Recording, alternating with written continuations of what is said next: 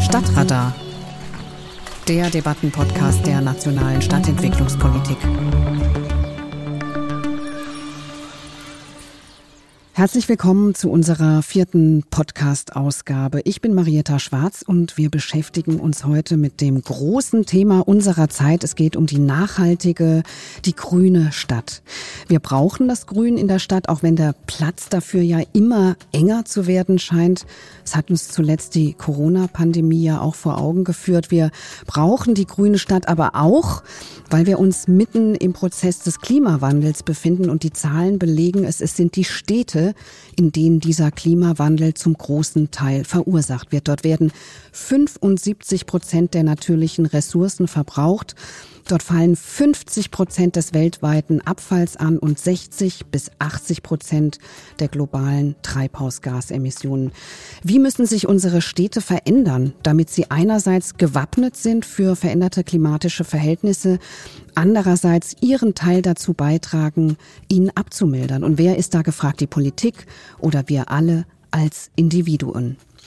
Meine Gäste im Stadtradar sind heute der Soziologe Dr. Fritz Reuswig. Er forscht am Potsdam Institut für Klimafolgenforschung schwerpunktmäßig zu Fragen der urbanen Transformation. Er beschäftigt sich mit Lebensstilen, Konsumverhalten, Bewegungen wie Fridays for Future und der Rolle des Einzelnen und der Gesellschaft in Sachen Klimanotstand, aber auch in verschiedenen Projekten mit der Innovationskraft von Städten. Herr Reuswig, herzlich willkommen.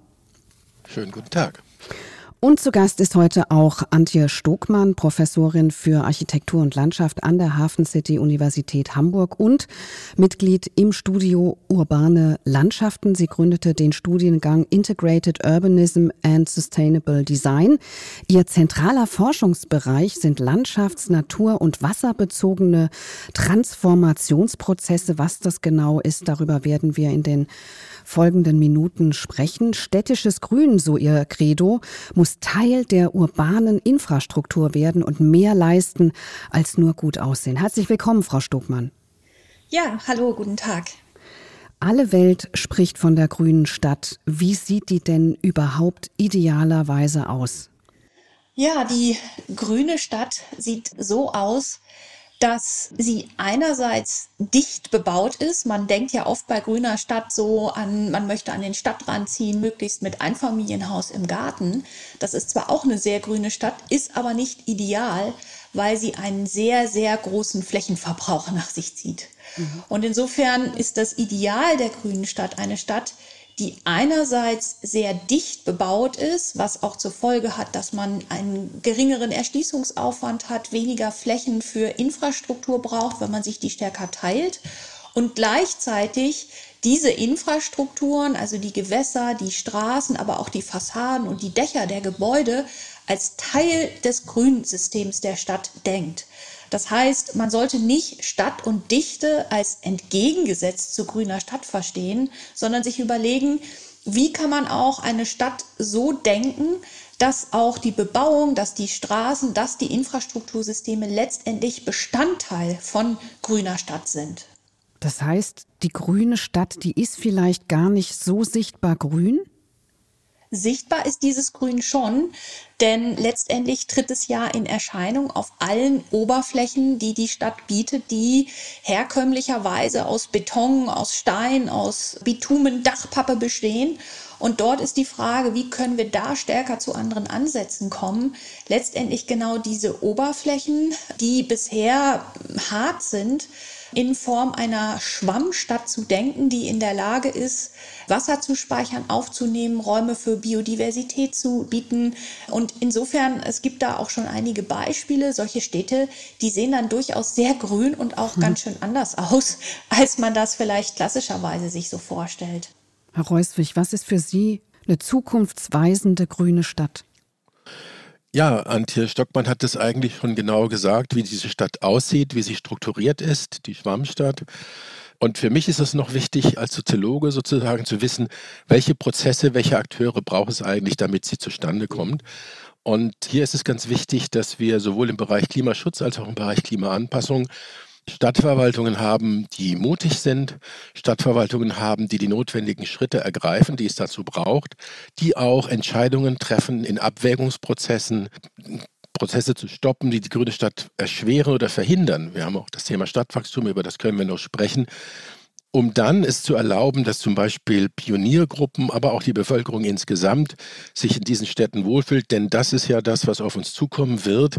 Wir werden den Klimawandel in Deutschland vor allem dort haben, wo wir mehr Hitzeereignisse haben in den Städten und Trockenheit. Das bedroht auch das Stadtgrün. Da müssen wir was tun. Auf der anderen Seite werden wir immer wieder aber auch Starkregenereignisse vermehrt bekommen. Und die Grüne Stadt der Zukunft muss diese beiden Komponenten verbinden. Und Antje Stockmann hat das Thema Schwammstadt schon angesprochen. Hier können wir auch Brücken schlagen sozusagen, weil wir mit diesem Starkregen anders umgehen müssen, um den auch in den Trockenphasen dann wieder verwenden zu können. Also die Stadt muss wirklich ein Speicher werden und sie muss diese ganzen Prozesse dahin auch, die Hindernisse, die dann im Wege stehen, auch überwinden können. Da können wir, glaube ich, auch nochmal später drüber mhm. sprechen. Ich bleibe jetzt nochmal kurz bei diesem sehr starken Bild Schwammstadt.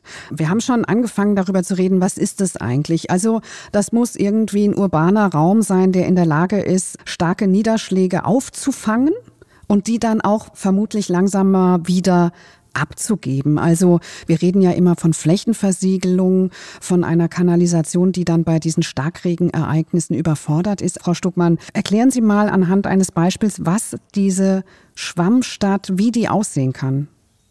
Also es geht ja sowohl um das Problem einerseits des Starkregens und wohin mit dem ganzen Wasser, damit wir nicht diese Überflutungen sehr unkontrolliert in unseren Städten zu volllaufenden Kellern und Unterführungen und so weiter führen. Aber es geht auch um das Thema der Hitze, die ja auch zunimmt und der Frage, wie können wir verhindern, dass diese ganzen Asphaltflächen, diese Gebäude wie so thermische Akkus sich jeden Tag mit Energie aufladen und das nachts zeitverzögert immer noch wieder abgeben, wo dann diese engen Randbebauungen der Straßen auch dafür sorgen, dass die Wärmestrahlung immer wieder reflektiert wird und sich gegenseitig weiter erhitzen, was diesen sogenannten urbanen Hitzeinseleffekt erzeugt. Und genau an diesen beiden Themen setzt die Schwammstadt an. Weil Grün, egal, also vor allem das Grün, welches auch im Boden wächst mit großkronigen Bäumen, das ist natürlich am allereffektivsten, weil so ein Baum einfach sehr viel Schatten gibt und auch viel Wasser verbraucht, aber eben auch die Fassaden und auch die Dachflächen, weil dicht bebaute Städte eigentlich zwei bis dreimal so viel Fassadenfläche wie bebaute Grundfläche beinhalten, weil die Gebäude einfach ja hoch sind. Und das zweite Thema ist dann dieser positive Effekt auf den Wasserhaushalt, weil solche Bäume, wie gesagt, verbrauchen sehr viel Wasser, ziehen das Wasser normalerweise aus dem Grundwasser. Und insofern, wenn man das Wasser versickert, steht das dann auch im Grundwasser zur Verfügung, damit die Vegetation daraus auch gespeist wird. Wenn man allerdings das ganze Wasser einfach ableitet, was wir ja normalerweise machen, durch die Gullideckel wird es einfach direkt in die Kanalisation und dann in den nächsten Fluss geleitet, sinkt das Grundwasser ab und unsere Grünflächen und Bäume haben im Sommer überhaupt nicht genügend Wasser, um zu überleben. Das heißt, wir müssen dieses Wasser in der Stadt halten, brauchen dafür dann auch wiederum andere Bauweisen als unsere klassische Trennung zwischen Kanalisation einerseits und der Baum steht dann in so einer Art Hochbord und kriegt das Wasser gar nicht vom Regen. Und auch Gründächer, Grünfassaden, je nach Bauweise und Bepflanzung können sie auch 40 bis 90 Prozent des gesamten Regenwassers zurückhalten und geben vieles davon dann auch durch die Verdunstung direkt wieder in die Atmosphäre ab. Und das ist das, was dann eben auch zu einer Kühlung einerseits führt, aber gleichzeitig auch diese Problematik des Kanalrückstaus verhindert. Okay, also auf jeden Fall mehr Grün, das kann man schon mal festhalten, und ein effizienterer Umgang mit Wasser. Das hört sich relativ leicht realisierbar an, auch leicht vermittelbar, würde ich jetzt erstmal sagen, wenn man so bedenkt, dass eigentlich kein Stadtbürger was gegen mehr Bäume und mehr Grün in der Stadt hat, oder? Herr Reuswig, wie nehmen Sie das als Soziologe wahr? Wie offen sind die Menschen für solche Veränderungen? Also das ist doch sozusagen allgemeingültig, oder? Das ist allgemeingültig, wenn Sie es so allgemein formulieren, dann kriegen Sie eigentlich sehr hohe Zustimmungswerte. Das Problem ist, dass in vielen Bereichen wir manchmal ein bisschen selber schizophren sind. Das heißt, wir finden das einerseits gut, aber wir finden auch viele andere Sachen gut. Und dann konterkariert es das und die Stadtverwaltung und die Stadtplanung ist sozusagen der gebündelte Ausdruck dieser Wünsche. Ich habe das Thema Stadtwachstum ja angesprochen. Wir verlieren ja in unseren Städten in Deutschland teilweise tatsächlich wertvolle Grünflächen. Kleingärten verschwinden beispielsweise. Wir haben Städte, die wachsen, die haben Landwirtschaftsflächen, teilweise sehr wertvolle Landwirtschaftsflächen. Die werden bebaut, weil man sagt, wo sollen wir sonst hin? Und wir haben das institutionelle Problem, Antje Stockmann hat es angesprochen. Die Schwammstadt ist ja nicht nur eine physisch andere Stadt, sie ist vor allen Dingen ja auch eine institutionell andere Stadt. Wir brauchen einen Neuzuschnitt der Institutionen. Bislang gehörte in Anführungszeichen das Regenwasser schlicht und einfach dem Abwassermanagement, ne, den Wasserbetrieben, die mussten sehen, dass er schnell da rauskommt. Das war deren Ding.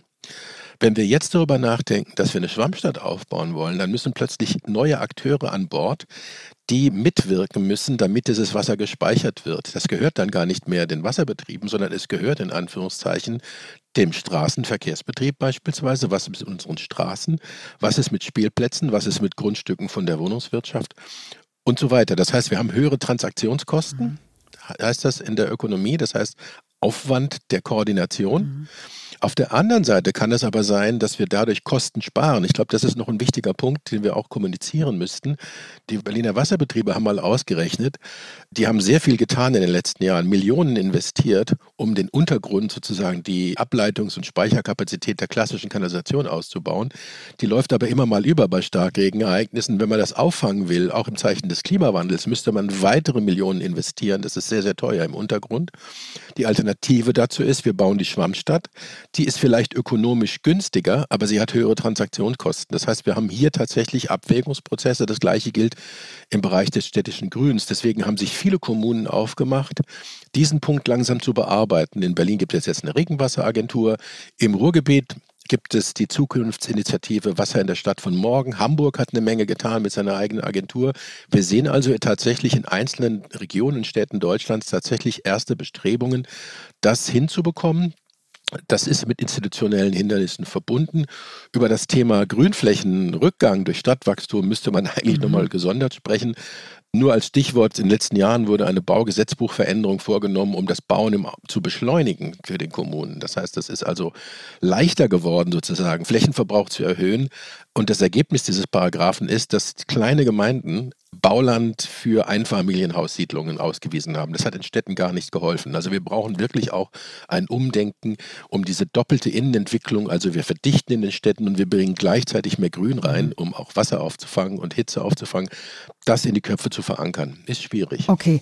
Ist denn in diesen Gesetzen auch irgendwo festgelegt, dass diese Neubauten klimagerecht errichtet werden? Also gibt es irgendwo Regelungen über Dachbegrünungen, einen Anteil an Fassadenbegrünung oder an Anteil an Grün immer dann, wenn man baut?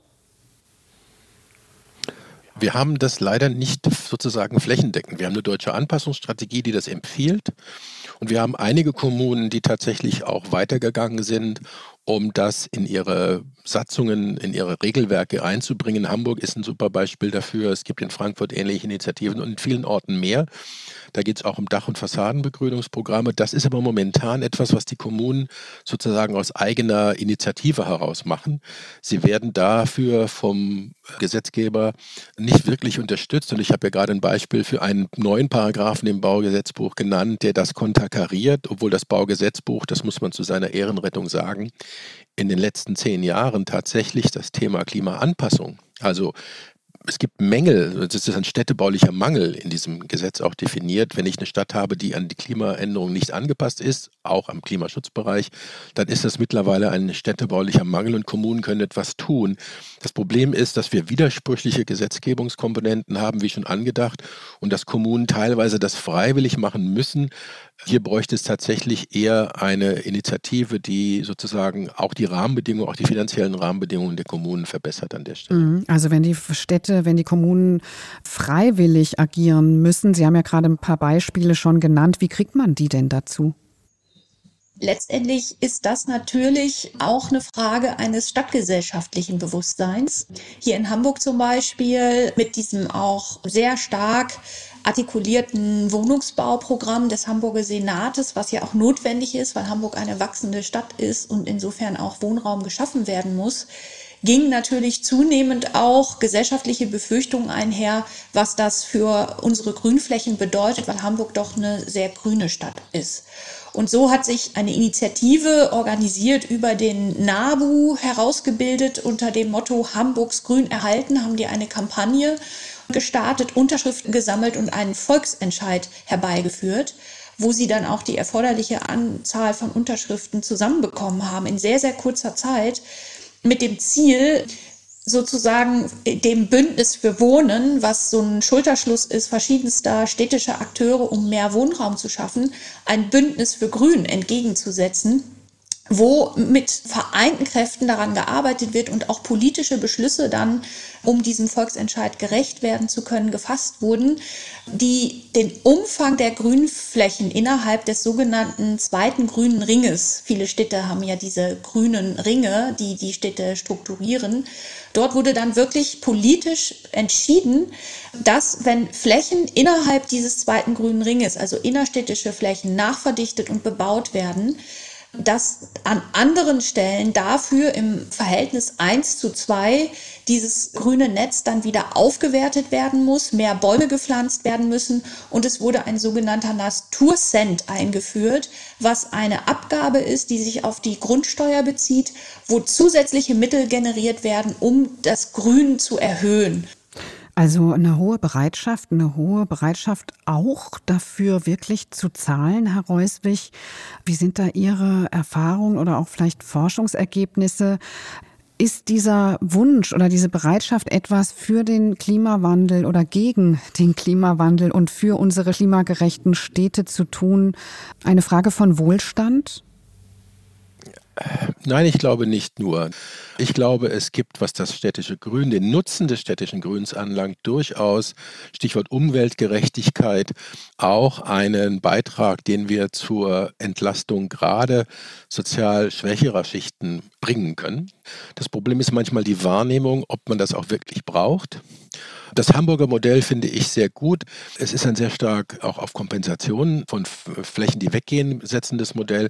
Ich finde es noch wichtig, dass wir dann auch dort, wo wir tatsächlich bauen, und Antje Stockmann hat ja beschrieben am Anfang, wie so eine grüne Stadt aussieht. Und wenn wir durch unsere Neubaugebiete gehen, durch viele, werden wir feststellen, dass wir das so gar nicht erkennen. Also man kann ja tatsächlich bestimmte Flächen, wenn sie nicht für das Stadtklima beispielsweise essentiell sind und auch sonst nicht gebraucht werden für die Schwammstadt, über die kann man diskutieren, ob man die vielleicht fürs Wohnen oder sonst was braucht oder Gewerbe und so.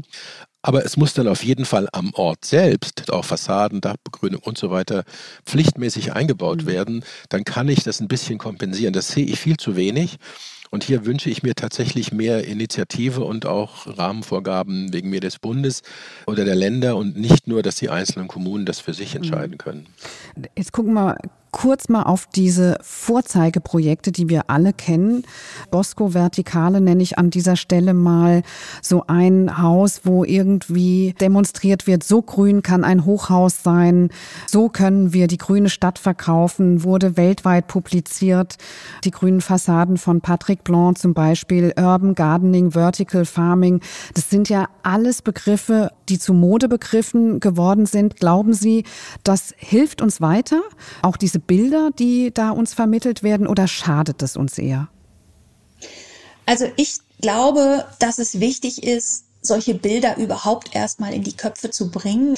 Allerdings sind das so Vorzeigebauten, wo neue Dinge getestet werden, die aber sowohl diese grünen Wände als auch diese, dieser äh, grüne Wolkenkratzer von Stefano Boeri mit einem extremst hohen Aufwand verbunden sind. Und insofern hat es seinen Wert, weil es einfach eine Botschaft kommuniziert, weil diese Bilder auch um die Welt gehen. Andererseits brauchen wir andere Arten jetzt auch von technischen Lösungen und auch von einer Ästhetik, die mit diesen gleichen Prinzipien kostengünstigere und aber gleichzeitig genauso wirksame Lösungen schafft. Und da sind gerade diese äh, vertikalen Fassaden, wo die Pflanzen entgegen ihres natürlichen Wachstums in einem Substrat direkt an der Fassade wachsen, das muss wahnsinnig intensiv bewässert und gepflegt werden. Das heißt, die Kosten sind zehnmal so hoch, als wenn ich eine Rankpflanze im Boden, wo sie sich selbst über Grundwasser versorgen kann, entlang von Seilen die Fassade hochklettern lasse. In Bezug auf die Dächer ist es genauso. Zum Beispiel brütet in Hamburg die größte Möwenkolonie, die wir in ganz Hamburg haben, brütet auf einem Flachdach einer großen Logistikfirma. Wenn man dort einkaufen geht, im Ikea nebenan, hört man überall Möwengeschrei. Und das ist eine extensive Dachbegrünung, die auch als eine Ausgleichsmaßnahme, so wie Herr Reuswig das ja gerade gesagt hat, selbst wenn man irgendwo baut, muss man natürlich schauen, was kann man im Sinne von einer Kompensierung bzw. Minimierung des Eingriffs auch direkt vor Ort machen. Und diese Firma hat eben ein Gründach dort angelegt auf ihrem sehr großen Logistikgebäude und das ist in Bezug auf die Biodiversität und den Effekt, wie viel Wasser das zurückhält, zum Beispiel eine extrem wirkungsvolle Maßnahme. Und wer muss das zahlen? Was würden Sie sagen, Herr Reuswig? Ist es Sache des Bauherren oder muss hier politisch gesagt werden, wir brauchen das und deshalb finanzieren wir das zumindest mit? Ich glaube, da wird man Mischlösungen finden. Also ich sehe nicht ein, warum es öffentliche Förderung geben muss für, was weiß ich, solvente Firmen, die das, äh, und Anti Stockmann hat es gesagt, es gibt sehr angepasste Lösungen. Und ich denke, dass die öffentliche Hand dort einschreiten sollte, wo wir es nicht mit nicht so solventen Bauherren oder sonst was oder Eigentümern, Grundstückseigentümern zu tun haben. Ansonsten kann man auch andere Instrumente wählen. Beispielsweise, was viele Kommunen ja tun, ist, dass sie ihre Abwassergebühren an die Frage der Versicherung auf dem Grundstück koppeln. Das heißt, wenn ich das nicht baue, wenn ich also so in großes Dach habe, was auch riesige Wassermengen in die Kanalisation einbringt, kann ich über die Gestaltung der Abwassersatzung natürlich einen finanziellen Anreiz schaffen, der dann dazu führt. Und wenn ich dann Gründach einbringe und nachweislich weniger Wasser in die Kanalisation einbringe, tue ich mehr fürs lokale Klima, mehr für die Grundwasserversorgung und habe dann auch entsprechend viel weniger Gebühren zu zahlen, sodass man hier auch über Anreizsysteme tatsächlich was bringen kann. Ein Punkt interessiert mich noch, würde ich noch mal ansprechen wollen. Wir reden ja über die verschiedenen Facetten der grünen mhm. Stadt. Wir haben jetzt über Fassaden und mhm. Dächer gesprochen. Ich möchte noch mal auf das Thema Gärten zu mhm. sprechen kommen. Da haben wir auch sehr unterschiedliche Geschichten. Aus meiner soziologischen Sicht ist beispielsweise sehr spannend zu sehen, wie die beiden Gruppierungen der klassischen traditionellen Kleingärtner und die ganze Bewegung des Urban Gardening sich da aufstellt. Wir haben ja in den Städten neuerdings mit diesem Urban Gardening tatsächlich eine sehr junge, urbane Gruppierung, die Stadt verändern möchte, sozusagen, auch durch das mehrstädtisches Grün und die sich sehr dafür einsetzt. Und wir haben auf der anderen Seite aus soziologischer Sicht ein vollkommen anderes Klientel, das klassische Kleingärtnerwesen. Und die machen auch Stadt, die tragen auch bei zur Biodiversität und so weiter. Die verbessern das Stadtklima, die bringen eine Ökosystemlinie Dienstleistung. Und ich fände zwei Dinge wichtig an der Stelle. Erstens, dass wir sozusagen die Ökosystemdienstleistung Erbringung auch an bestimmte Vorteile binden, beispielsweise die Gewährung von bestandssicheren Kleingärten im Gegenzug für ihre Klimaertüchtigung also ein Green Deal sozusagen. Und ich fände es zweitens sehr wichtig, dass diese sozial sehr heterogenen Gruppen Freude am städtischen Gärtnern haben. Und ich glaube, wir brauchen viel mehr solche Akteurskonstellationen, auch sehr unterschiedliche Akteure, die verstehen müssen, dass sie in einem Strang ziehen müssen, um tatsächlich das städtische Grün voranzubringen und die grüne Stadt der Zukunft auch zu bauen. Wenn wir unsere Parks und unsere Grünräume in den Städten anders bauen, sodass sie wie ein Schwamm fungieren, dann bin ich als beauftragter Landschaftsarchitekt nicht der Alleinhandelnde, sondern ich muss dann anscheinend, Frau Stuckmann, plötzlich mit ganz vielen anderen Behörden zusammenarbeiten und es ist nicht mehr nur das Grünflächenamt. Genau, ja. Äh, man muss von vornherein schon auf der konzeptionellen Ebene mit Architekten, wenn es um den Gebäudeentwurf geht, zusammenarbeiten, um dort schon auch zu neuen Gebäudetypologien zu kommen und nicht das fertige Gebäude sozusagen nachträglich als Landschaftsarchitekt noch zu sagen, ah, so könnte man jetzt da noch ein bisschen Grün außen dran machen und auch mit den verschiedensten Ingenieuren, den Straßenbauingenieuren, den Entwässerungsingenieuren. Wie schafft man es, wie zum Beispiel bei der Expo-Siedlung Kronsberg, die schon im Jahr 2000 zur Expo in Hannover fertiggestellt wurde, wo man keinerlei Regenwasserkanalisation mehr gebaut hat, sondern schon im Jahr 2000 gezeigt hat, dass wenn man auf Quartiersebene ein intelligentes Regenwassermanagement vorsieht, wo das Regenwasser auf den Dächern, in den Innenhöfen der Gebäude, in begrünten Mulden im Straßenraum so zurückgehalten und versickert wird, dass man dann gar keine Kanalisation mehr zu bauen braucht. Mhm. Das heißt, da ist dann der Kooperationspartner natürlich die Stadtentwässerung und der Straßenbau, weil diese Versickerungsanlagen, so wie sonst selbstverständlich eine Kanalisation ja irgendwo gebaut wird, jetzt diese Funktion auch übernimmt und von daher dort gleich auf der konzeptionellen Ebene, gleich am Anfang des Planungsprozesses schon mitgedacht werden muss. Mhm. Das ist übrigens etwas, was sich in diesem Podcast Stadtradar wie ein roter Faden durch jede Folge zieht. Dieses über den Tellerrand hinausschauen. Also immer wieder sagen meine Gesprächspartner, Leute, wir müssen mal die Grenzen der Behörden wegdenken und uns mit anderen Menschen, nicht nur innerhalb der Behörden, sondern auch mit den Bauherren und mit den Investoren an einen Tisch setzen. Was aber ich stelle mir das vor, eine Riesenherausforderung ist. Ja, wobei ich arbeite sehr, sehr viel zusammen mit unterschiedlichsten Behörden und muss sagen, dass sich das auch sehr, sehr verändert hat und dass auch die Behörden da durchaus sehr neue Formen auch der behördenübergreifenden Zusammenarbeit entwickelt haben und es da auch einen sehr intensiven Austausch gibt. Man hat da natürlich dicke Bretter zu bohren, aber die Offenheit ist auf jeden Fall da und ich glaube, es bewegt sich in die richtige Richtung. Es dauert einfach nur länger, als man sich häufig hm. wünschen würde.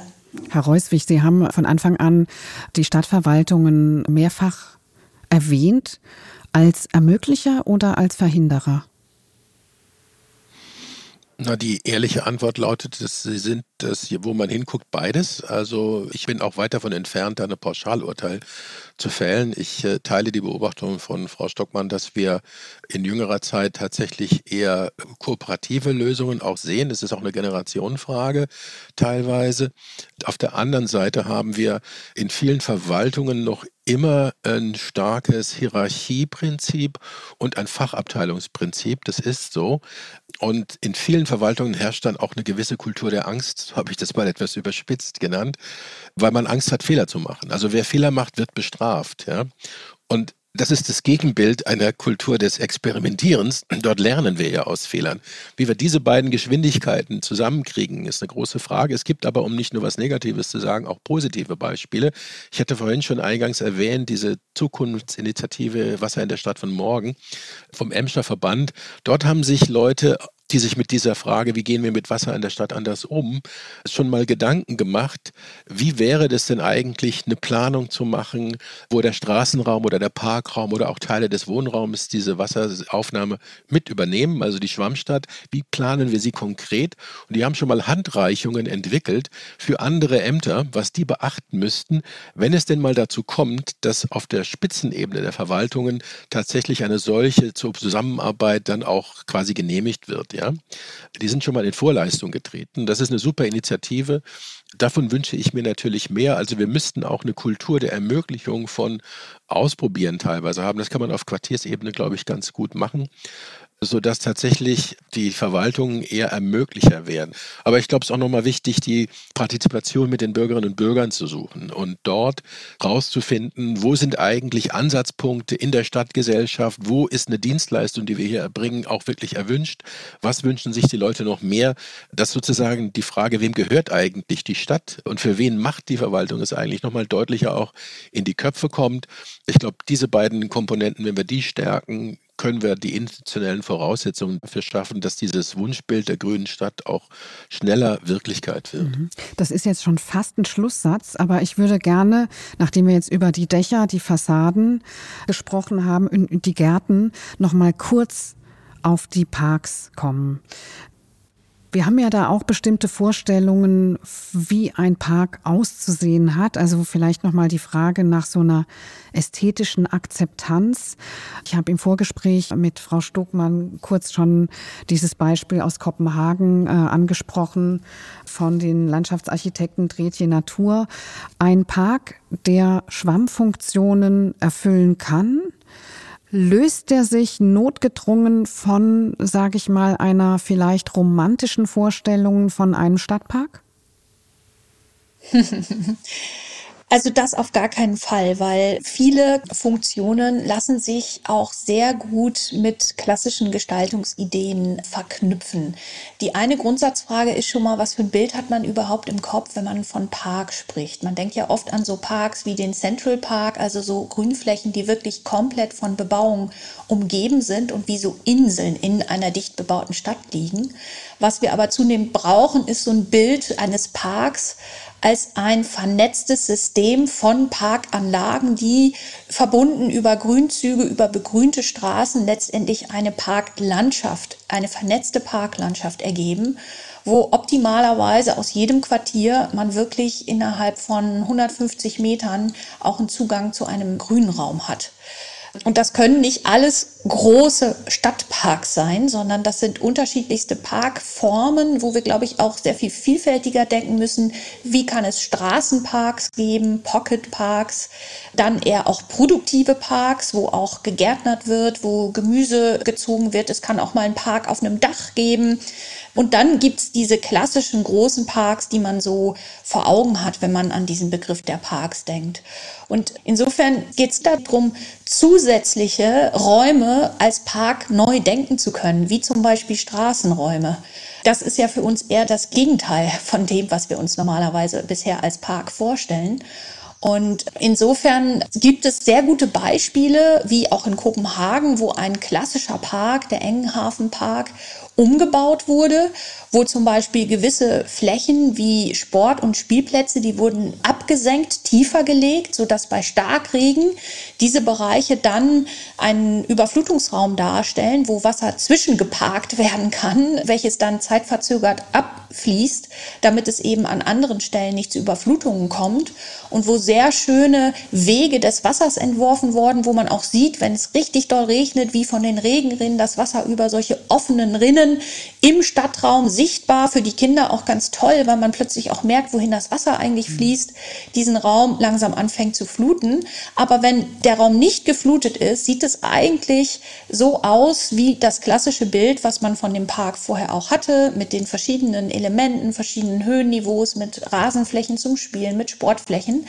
Aber verändern tun sich diese Grünanlagen zu verschiedenen Zeitpunkten, wie wenn es trocken ist, im Gegensatz zu, wenn es nass ist. Und das ist etwas, was wir so ein bisschen verloren haben, unsere Sehgewohnheit. Kinder rennen immer gleich zur nächsten Pfütze und finden das ganz toll, wie sich die Landschaft verändert, wenn es regnet.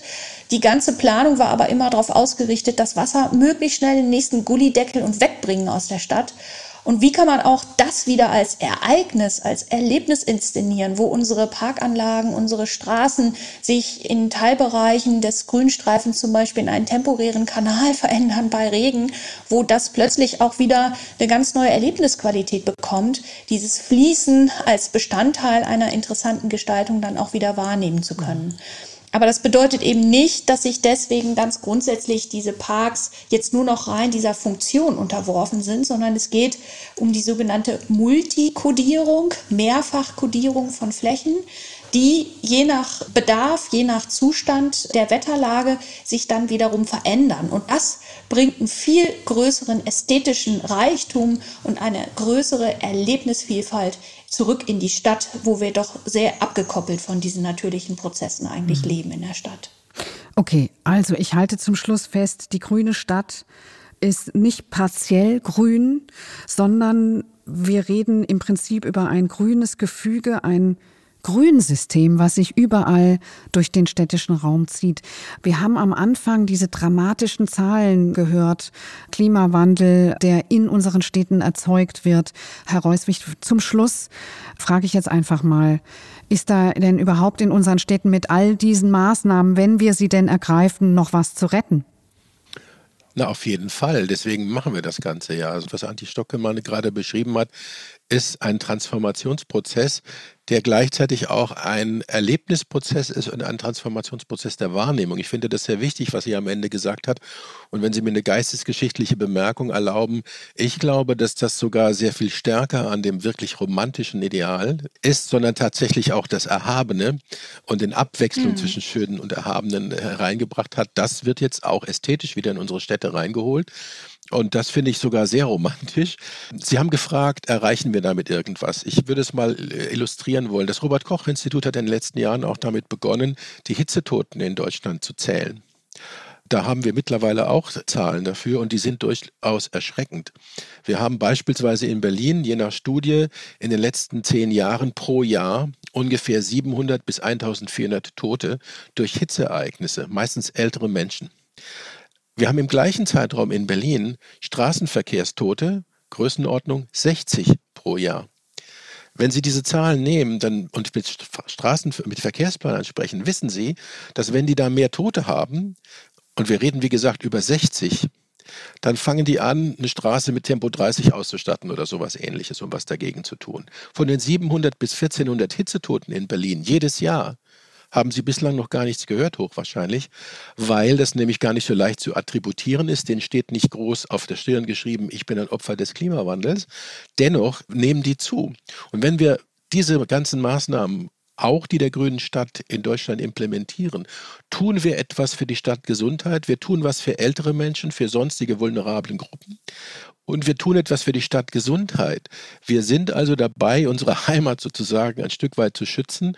Und wir können das auch effektiv tun. Das muss ergänzt werden durch Dinge wie zum Beispiel einen Hitzeaktionsplan, den ich brauche ich auch noch, speziell im Gesundheitswesen. Aber die grüne Infrastruktur, die grüne und blaue Infrastruktur unserer Städte ist ein wesentlicher Baustein für unsere zukunftssicheren Städte.